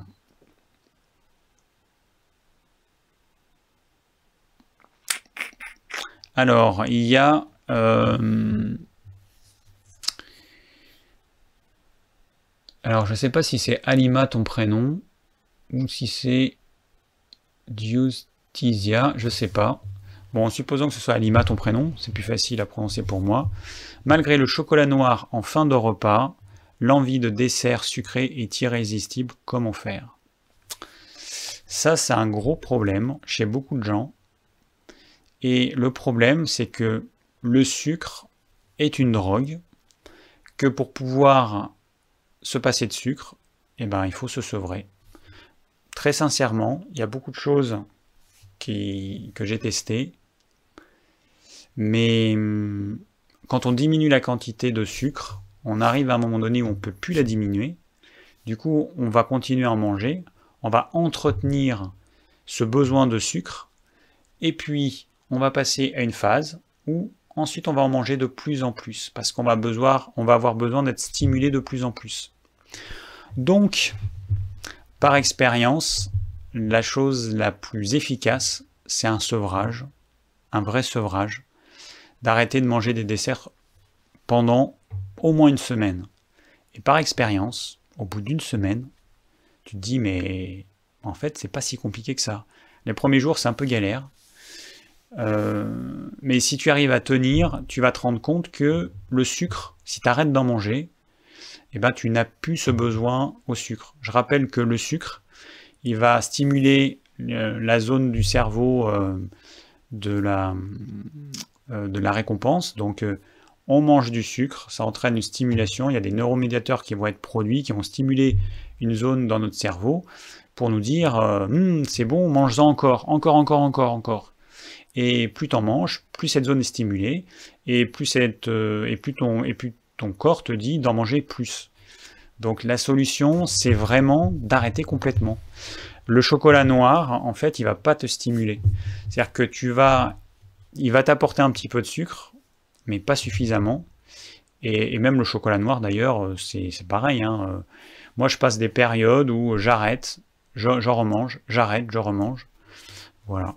Mais euh, je pourrais ne pas en manger. Quand toutes les périodes où j'arrête, il n'y a aucun problème et puis j'en remange parce qu'il y a un repas ou il y a un truc, ou comme les gens qui arrêtent de fumer puis qui se remettent à fumer parce qu'ils fument une cigarette. Voilà, c'est moi c'est exactement pareil.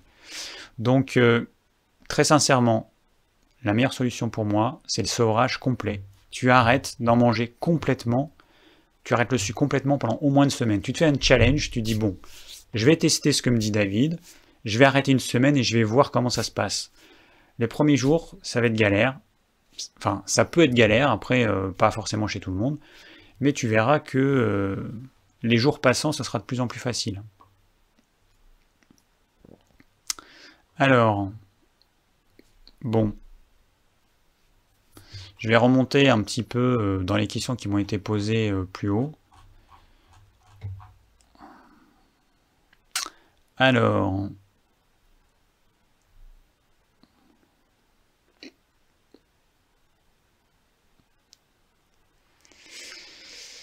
Ok, bon, euh, ok.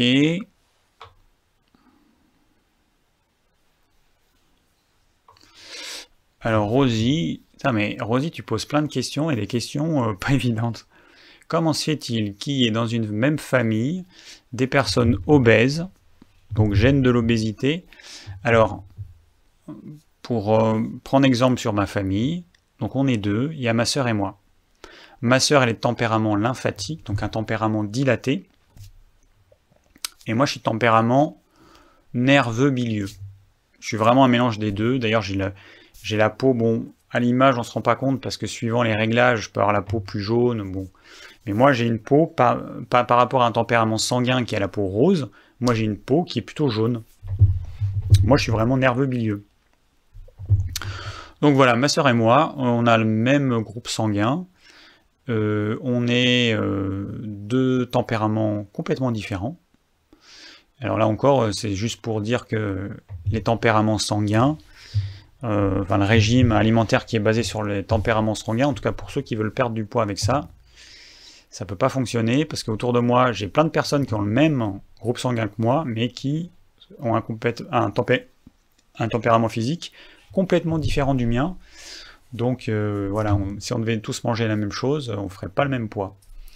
Euh, donc pourquoi? Eh ben je sais pas. Alors ce qu'il faut savoir déjà, c'est que l'obésité, il y a une partie génétique, mais que quand on prend les gènes du papa et les gènes de la maman, les deux se mélangent, il y a une espèce de loterie, et euh, un frère et une sœur vont pas avoir les mêmes gènes qui vont qui, n'auront pas les mêmes gènes dans leurs cellules parce qu'il y, a, une loterie en fait. Hein, euh, sinon, on serait des clones. C'est pas du tout euh, du clonage.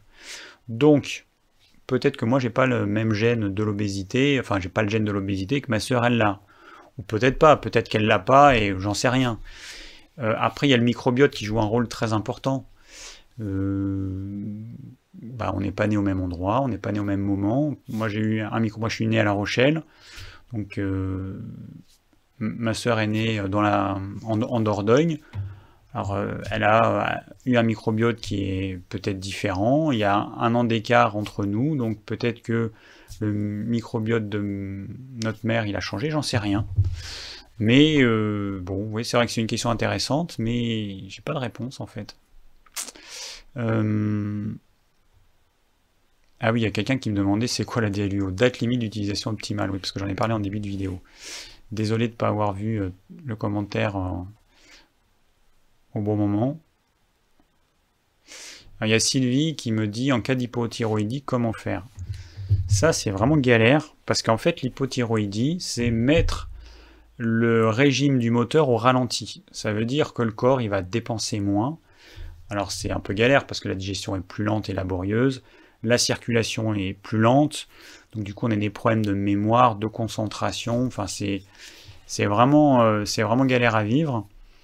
Et du coup notre métabolisme de base, eh ben, il va être abaissé, on va moins consommer, donc on a tendance à être vraiment, enfin, à être frileux, très frileux.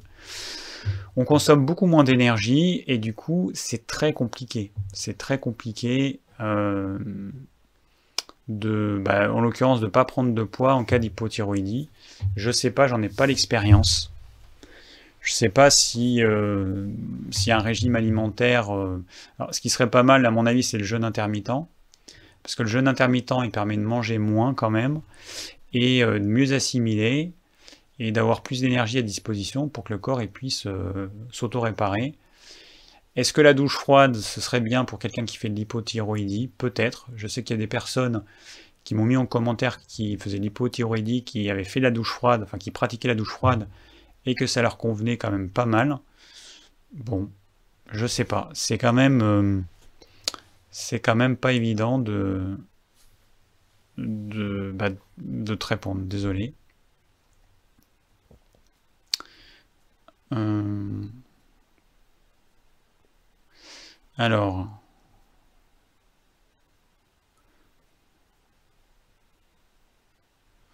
après, j'ai des témoignages des gens qui. Véronique qui nous dit qu'elle a perdu 4 kilos en deux mois en mangeant, en changeant son alimentation, en faisant un peu de sport, surtout la marche. Et qui va beaucoup mieux euh, dans son corps et dans sa tête. C'est super.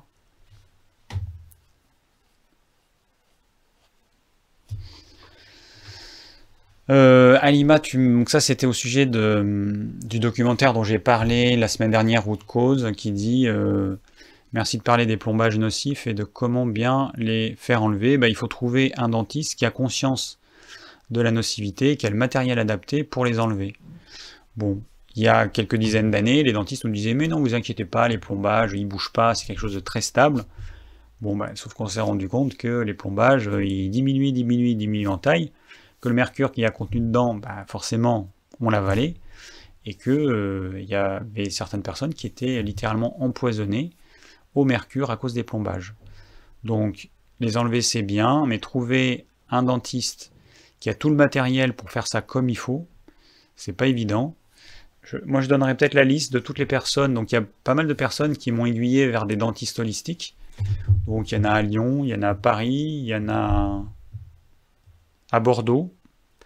Et euh, bah, je sais pas quand j'aurai la liste, peut-être que je vais faire une vidéo donc sur ce documentaire où du coup je parlerai de ça et je mettrai la liste de toutes les de tous les dentistes qu'on m'a qu'on m'a qu'on m'a donné. Alors alors il y a ProSilver qui répond à l'histoire de l'hypothyroïdie, exposition au froid, au chaud, jeûne, activité physique courte et intense, soleil. Ok. Bon, le but en fait, c'est de relancer le métabolisme. Donc exposition au froid, au chaud, le jeûne, activité physique courte. Donc ça, c'est ce qu'on appelle le HIT. Euh, voilà. Bon, ben le truc, c'est que j'en ai pas l'expérience. Moi, si j'avais euh, quelqu'un qui avait fait ça et, pour, pour, qui ça, ça a bien fonctionné, en théorie, ça devrait fonctionner. Après, je sais pas. Ah oui, Gabriel qui me dit As-tu trouvé les coordonnées d'un dentiste holistique? Oui. Donc il y en a à Paris, à Bordeaux, comme j'ai dit.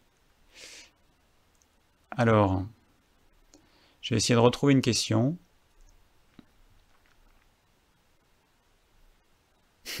Avant que Béa qui me dit euh, un petit morceau, euh, un de ces quatre. J'en suis loin encore, hein. pour l'instant c'est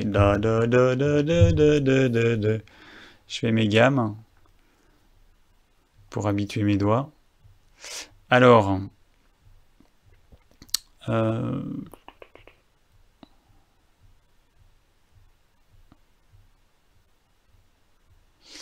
alors pour revenir à l'hypothyroïdie, il y a Sylvie qui répond à ProSilver que c'est ce qu'elle fait depuis un an, mais vient de se déclarer.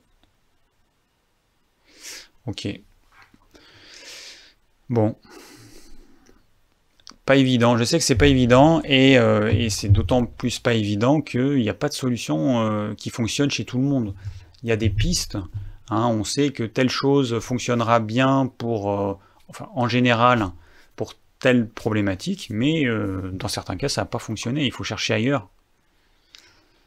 Alors, je déroule, je déroule. Je vais essayer de trouver une question. Il y a Sandrine qui me demande Conseilles-tu de compter les calories ainsi que le pourcentage de protéines, glucides et lipides? Non. Pourquoi est-ce que je ne conseille pas? Ben, la raison elle est simple, c'est est-ce que tu connais au jour le jour tes besoins caloriques? Est-ce que tu sais aujourd'hui quels étaient tes besoins caloriques? Est-ce que tu avais besoin de 2300 kcal, de 2200, de 2100 Et demain, est-ce que tu sais à l'avance quels seront tes besoins? Ça va dépendre de plein de choses, de ton activité physique, de la durée pendant laquelle tu seras éveillé. Hein, si tu te couches plus tôt, si ta, journée de travail est plus courte, tu auras besoin de moins de calories.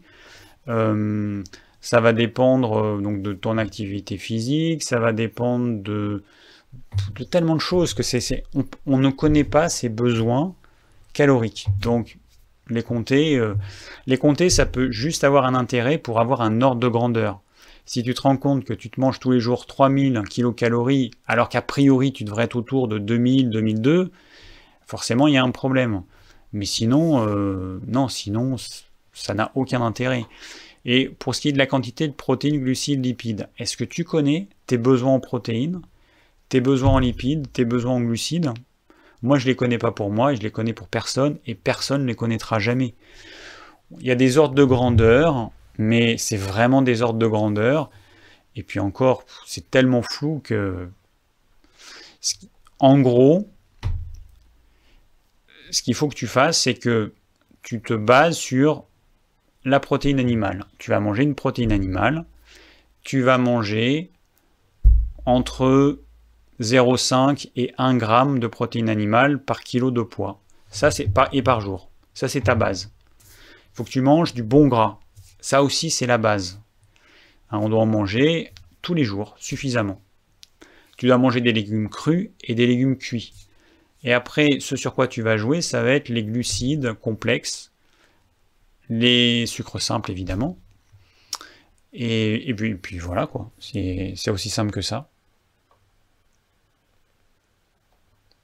D'ailleurs ça me fait penser qu'il y a quelqu'un qui m'a dit, euh, en commentaire je pense, euh, tu parles pas des champignons.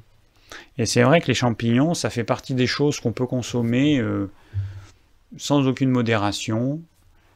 si on veut perdre du poids, évidemment sans aucun problème.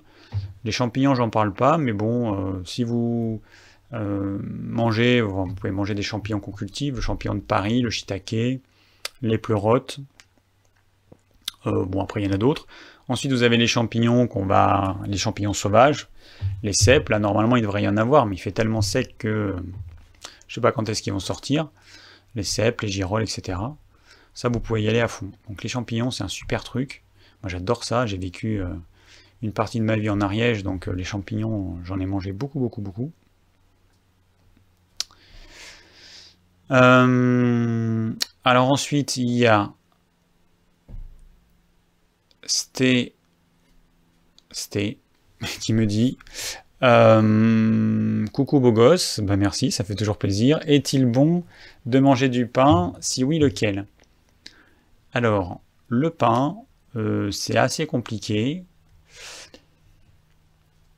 Euh, mon conseil, ne mangez pas de pain tous les jours. Si vous mangez du pain, vous en mangez un petit peu, vous faites une pause de quelques jours, voire plus. Vous en remangez un petit peu, n'en mangez pas tous les jours. Parce que, par expérience, ça pose euh, très souvent des problèmes. Le pain idéal, c'est un pain qui est fait au levain, 100% levain, avec des blés anciens. Après, il y a aussi un problème, c'est que moi je pensais au départ que dans une farine, il y avait un seul type de blé. Je pensais que l'agriculteur, il plantait du blé, un blé, une variété de blé, comme on plante une variété de tomates, et qui récoltait son blé, et que du coup dans la farine on avait une seule variété de blé. Et j'ai appris que c'était pas le cas. J'achète, là où j'achète mon grain pour les poules, enfin j'achète du blé bio pour les poules, eh ben, il m'a dit qu'il se met entre 3 et 5 variétés de blé différents dans le champ et que du coup on se retrouve avec des blés différents. Et chaque blé va contenir des protéines qui vont être un petit peu différentes. Et du coup, quand vous mélangez tout ça, quand vous faites un pain avec, eh ben, ça va complexifier la digestion. Parce que pour chaque type de blé, nos sucres euh, digestifs, ils vont produire des enzymes spécifiques. Et les blés anciens, c'est pareil. On n'a pas un blé ancien. ce sont des blés anciens. Et c'est du pain au blé ancien. Euh, du coup, on se retrouve toujours avec un pain avec plusieurs euh, variétés de blé. Et ça, c'est compliqué à digérer. Alors, j'ai pas d'avis, mais je sais que ça pose problème, en fait. Enfin, j'ai pas d'avis. Je vais pas vous dire si vous devez en manger ou pas, évidemment, mais ça pose problème le pain. Moi, j'aime le pain. Ce que je fais, c'est que je m'en achète de temps en temps. Je le coupe en tranches, je le mets au congélateur et je prends une tranche comme ça, une ou deux tranches de temps en temps. Et j'essaie euh, de, laisser du temps, un temps de pause suffisamment long entre deux prises. Parce que l'idée, c'est quoi? C'est que si le pain pose problème, ce qui est le cas chez beaucoup de personnes, eh ben, ça va me poser un petit problème, mais comme je vais laisser un temps de pause suffisant, eh ben, mon corps va euh, éviter de développer une inflammation chronique au niveau intestinal. Si vous mangez du pain tous les jours et que ça vous pose problème, ça crée une inflammation dans votre tube digestif, eh ben, cette inflammation va s'auto-entretenir et euh, vous allez avoir un tube digestif qui sera enflammé à cause de ça, et puis peut-être à cause d'autre chose en plus, mais il sera enflammé, tout le temps. Donc l'idée, c'est les aliments qui sont euh, a priori à problème, pas tous les jours. Voilà. Et laisser un temps de pause suffisamment long.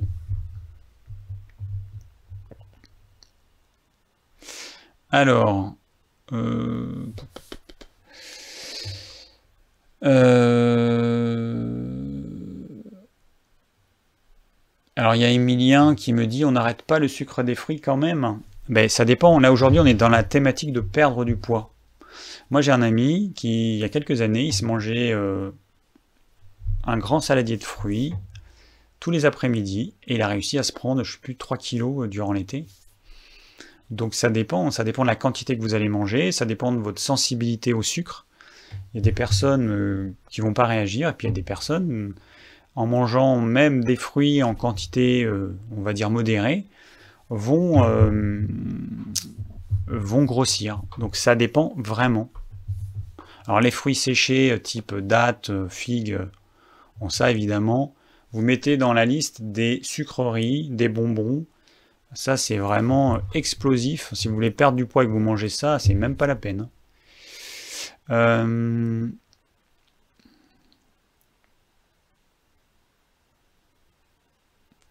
alors, il y a Jocelyne, non, pas Jocelyne, José, qui nous dit euh, même souci, donc tout à l'heure au sujet du chocolat noir, je pense, deux carrés de chocolat noir, mais souvent une, un ou deux petits beurre bio avec je sais ce n'est pas bien, je vais tester le sevrage d'une semaine. Bon, c'est pas que c'est pas bien, hein, euh, c'est juste que déjà les petits beurres euh, par nature c'est pas digeste puisqu'on mélange euh, sucre simple avec sucre complexe.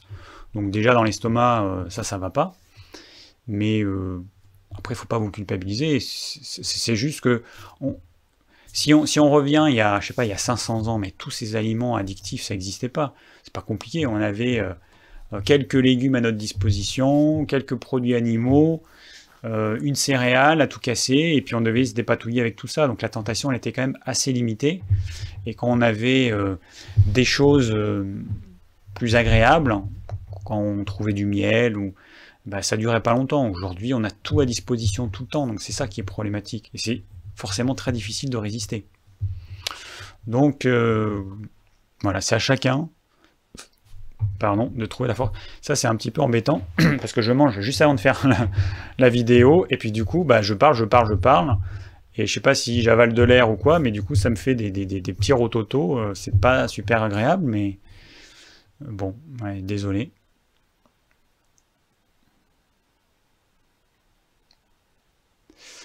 Euh... Bon, bah, c'est vrai qu'il y a des gens qui me disent que ce que je dis, bah, c'est pas forcément facile à, mettre en place.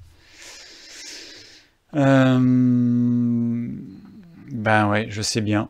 Je sais bien que c'est pas facile, mais bon, c'est à chacun de trouver euh, ce qui va nous convenir et l'alimentation, c'est un sujet très très très très complexe.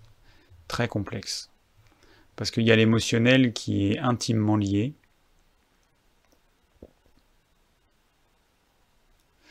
Un Pro Silver qui me dit une portion de fruits suffit, des mûres, une poignée, euh, une poignée basta. Alors moi en ce moment, euh, je mange, si vous voyez la quantité de fruits que je mange, alors que je ne devrais pas en manger beaucoup, hein. c'est la folie. En ce moment, c'est horrible, tous les fruits qu'on a.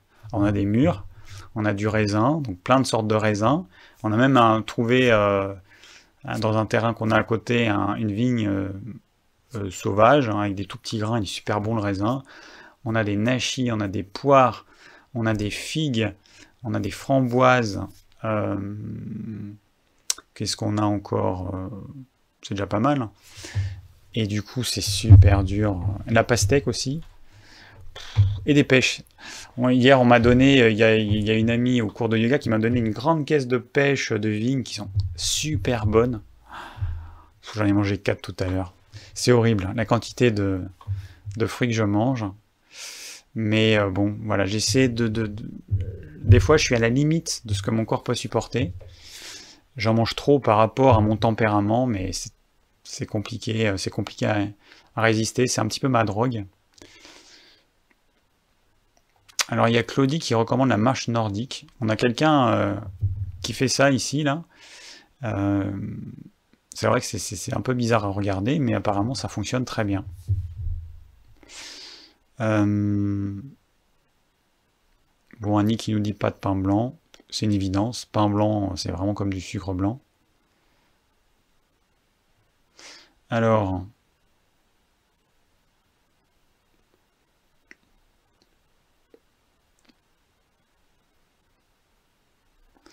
Bon, je réponds pas aux questions qui sont pas dans la thématique euh, du jour. Hein. Il y en a qui me posent des questions.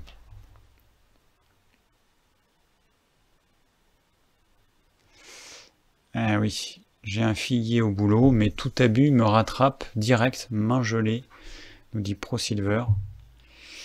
Moi, j'ai tendance à, faire de l'eczéma. Et du coup, quand j'atteins mon seuil, j'ai ma peau, ça me fait un peu comme un urticaire et j'ai la peau qui me démange alors que j'ai pas l'eczéma encore. Hein. Mais c'est, euh, je suis vraiment à la limite des fois.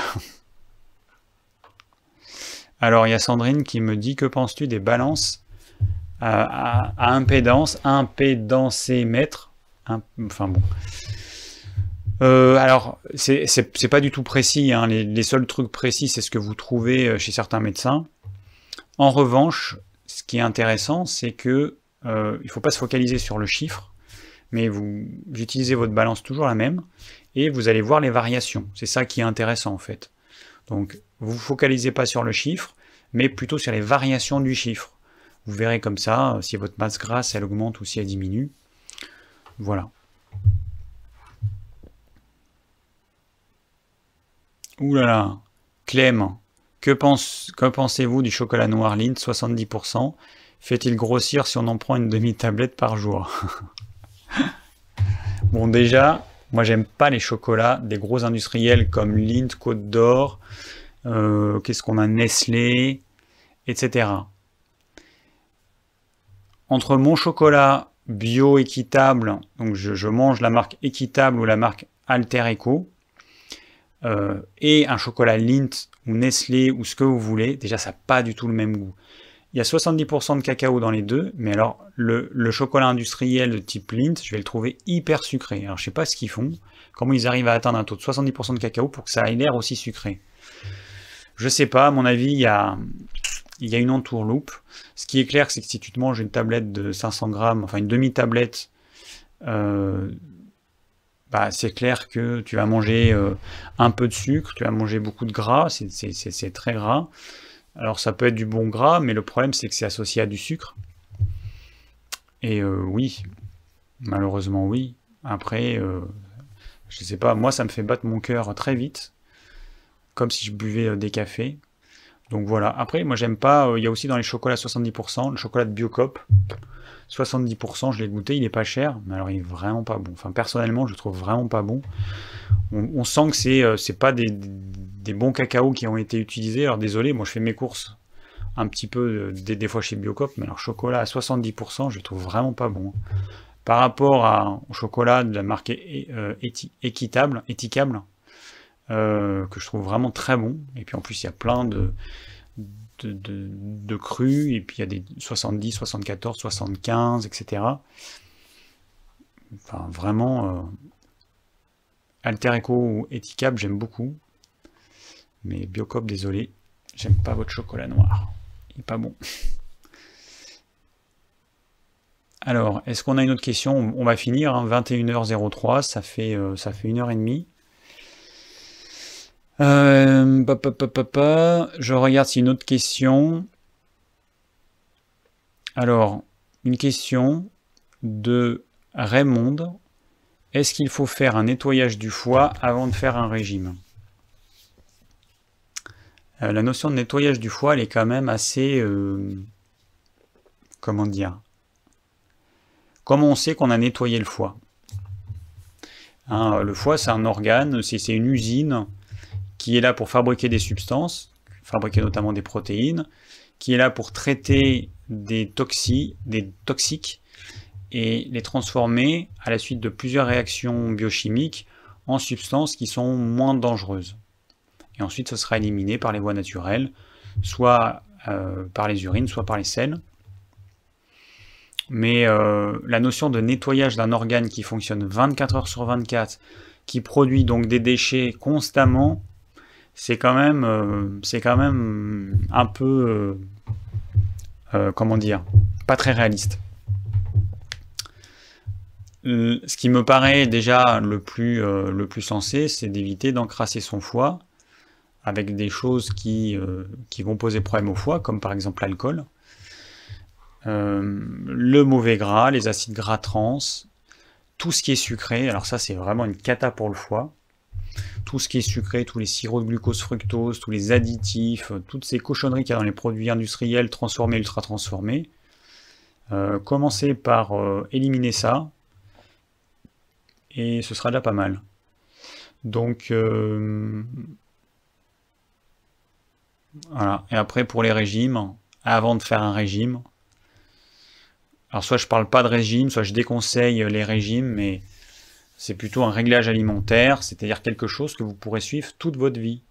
C'est le but, c'est d'avoir une alimentation qui vous correspond et vous allez maigrir euh, naturellement. Si vous avez l'alimentation qui vous correspond, vous allez maigrir naturellement. Si vous faites un régime, quelque chose que vous allez suivre pendant quelques mois à euh, voire une année, ensuite vous arrêtez, vous reprenez des mauvaises habitudes, bah, vous allez regrossir. Il faut changer votre façon de vous alimenter. Si vous grossissez, c'est qu'il y a quelque chose qui ne va pas dans ce que vous mangez.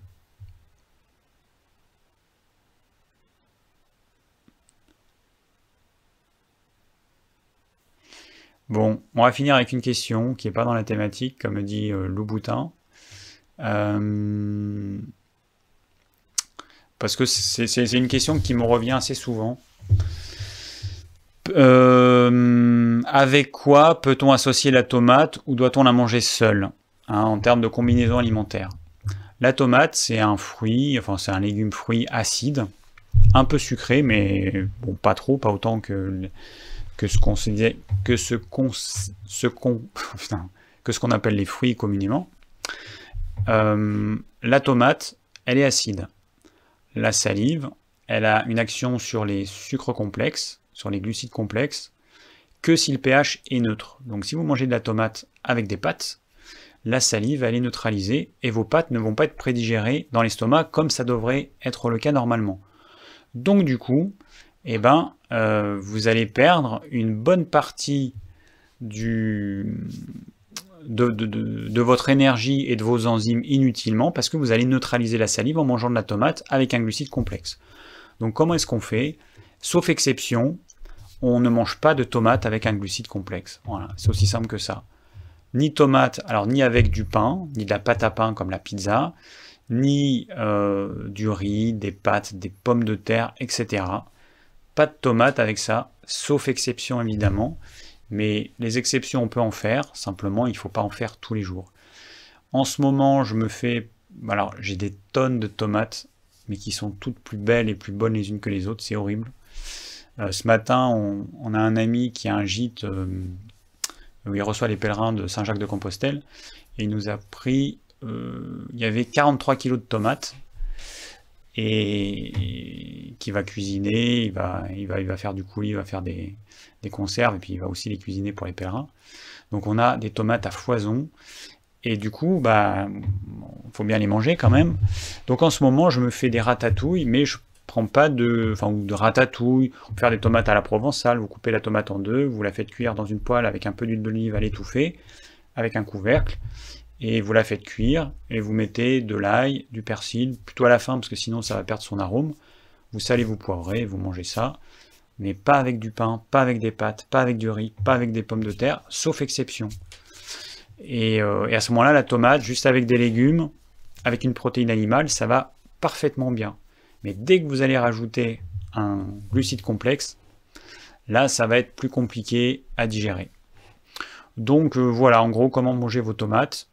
Et puis après, vous manger cru en entrée. C'est pareil dans ce cas-là. Euh, évitez au maximum euh, les farineux féculents. Et puis pas de légumineuses aussi. Hein. Mais bon, après, sauf exception, là dans le plat que j'ai mangé ce soir, bah, il y avait des, haricots à rame du jardin. Euh, c'est une légumineuse. Ben voilà, ça fait partie des exceptions. ProSilver qui me dit tomate cuite avec une matière grasse, c'est super, effectivement. L'avantage, c'est qu'on a le lycopène qui est qui a surtout dans la peau, qui va se diluer dans l'huile, et du coup, on va avoir en quantité plus importante cet antioxydant. Ah ouais, ça donne faim tout ça, c'est clair. oui, voilà, donc on arrive au, on, arrive au terme de cette soirée, euh, live spécial perdre du poids. J'espère que bah, j'aurais répondu euh, aux questions, euh, enfin à la plupart des questions que vous m'avez posées. Il y en a pas mal qui sont passées au travers, mais bon, hein, comme d'habitude, je ne peux pas répondre à tout le monde. il y a beaucoup de questions, beaucoup, beaucoup, beaucoup, beaucoup, beaucoup. Hein, je déroule, je déroule, je déroule. Et il y en a encore. Donc euh, voilà, je fais au mieux. Alors la semaine prochaine, ça va être un live euh, spécial. Alors je vous rappelle, avant, de conclure, je vais juste vous rappeler quelques trucs. Euh, il y a un plan, donc j'ai établi un programme des lives. Hein. vous avez accès à ça dans le descriptif de chaque replay. Programme des prochains lives. J'avais prévu de faire un truc et là j'ai changé. La semaine prochaine, on va parler cuisine ustensiles de cuisine. Donc j'utilise tout un tas d'ustensiles de cuisine. On m'a demandé euh, pas mal euh, mon avis. Vitaliseur de Marion, les ustensiles à cuisson basse température euh, avec des super fonds comme ça, des, etc. Cuisson à l'étouffée, cuisson dans, une, dans de la fonte, dans du, fer, de l'inox. J'ai tous ces trucs, j'ai tout testé. et du coup, on va parler de tout ça ensemble. Ça permettra de... Et puis on pourra parler aussi un peu de cuisine si vous voulez. Euh, voilà, donc le programme de chaque live, vous l'avez dans la description. Ensuite, je, euh, ben, je, demande de l'aide pour m'aider à faire le plan du live. Moi, j'ai pas le temps de le faire. Donc, s'il y a des âmes euh, charitables qui peuvent le faire, une fois que le replay est en ligne, une fois que j'ai mis la description, donc c'est soit ce soir, soit demain, parce qu'en fait, le replay, là, quand je vais arrêter, YouTube, il va réencoder la vidéo et ça prend, je sais plus, une ou deux heures. Et donc c'est seulement après que euh, le replay euh, il, est, est, bien en ligne. Donc euh, si certaines personnes veulent participer au plan, je mets un document, un Google Sheets auquel vous pouvez accéder, tous ceux qui sont sous Android ou qui utilisent un navigateur, enfin ou qui ont un compte Gmail, tout ça, ils peuvent y aller sans problème. Ceux qui sont sous Apple, il faut que, euh, s'ils ont une tablette Apple ou un téléphone iPhone, il faut qu'ils installent l'application Google Sheets. Voilà, c'est gratuit, hein, vous pouvez le faire. À ce moment-là, vous pourrez euh, modifier, alors euh, rentrer vos questions pour le prochain live et puis m'aider à faire ce plan. voilà, donc ça c'est bah, cool. Les personnes qui ont fait les plans jusqu'à présent. C'est vraiment super. Je vous remercie parce que moi, j'ai pas le temps de le faire. C'est pas possible. Je peux pas, je peux pas, je peux pas. j'ai pas le temps de faire euh, euh, les vidéos que j'aimerais faire. En plus, j'ai la flemme. J'ai la flemme en ce moment de, réaliser les montages. C'est la folie. Là, j'en ai fait un peu cet après-midi. Pour euh, la prochaine vidéo que je traîne à sortir sur les Oméga 3, elle est faite depuis déjà plusieurs semaines.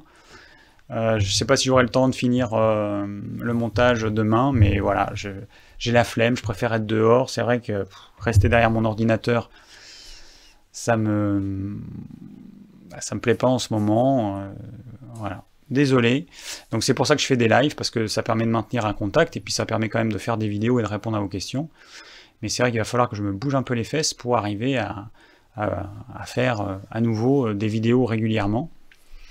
voilà, donc le programme. Bon, de toute façon, à chaque fois, tout est dans la description. Hein, donc vous regardez dans la description. Les questions pour le prochain live, c'est je mettrai en place euh, pareil entre ce soir et demain matin. Et, euh, voilà, et bah, c'est tout. Si vous avez des questions, bon, vous pouvez toujours me les poser en m'envoyant un mail, contact.ormevert.fr. Vous allez sur le blog ormevert.fr, sinon vous allez dans la rubrique contact. Euh, je je peux pas répondre à tout le monde, je suis désolé, mais voilà, j'ai des questions qui me sont posées vraiment partout. Je, peux pas, je peux pas répondre à tout le monde. Ça me, gêne. Pour moi, c'est encore un problème. Je devrais, euh, euh, accepter que je ne peux pas répondre à tout le monde parce qu'il y a trop de questions. Mais voilà, on m'envoie des mails, on me contacte sur Facebook, sur Instagram.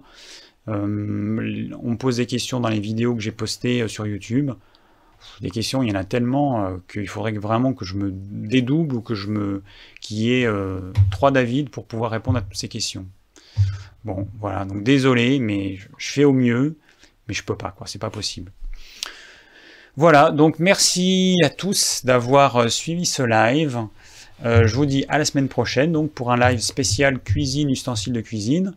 Si j'ai le temps, je ferai une petite vidéo d'ici là pour euh, vous présenter mes ustensiles, parce que du coup, ça illustrerait quand même bien le live de la semaine prochaine pour vous montrer un petit peu ce que j'utilise. J'espère avoir le temps de faire la vidéo et surtout de la monter, parce que pour l'instant, c'est ça qui me, casse un peu les pieds. C'est assez rébarbatif, c'est assez long. Et voilà. Donc, euh, bah, je vous dis à la semaine prochaine. Et d'ici là, portez-vous bien. Ciao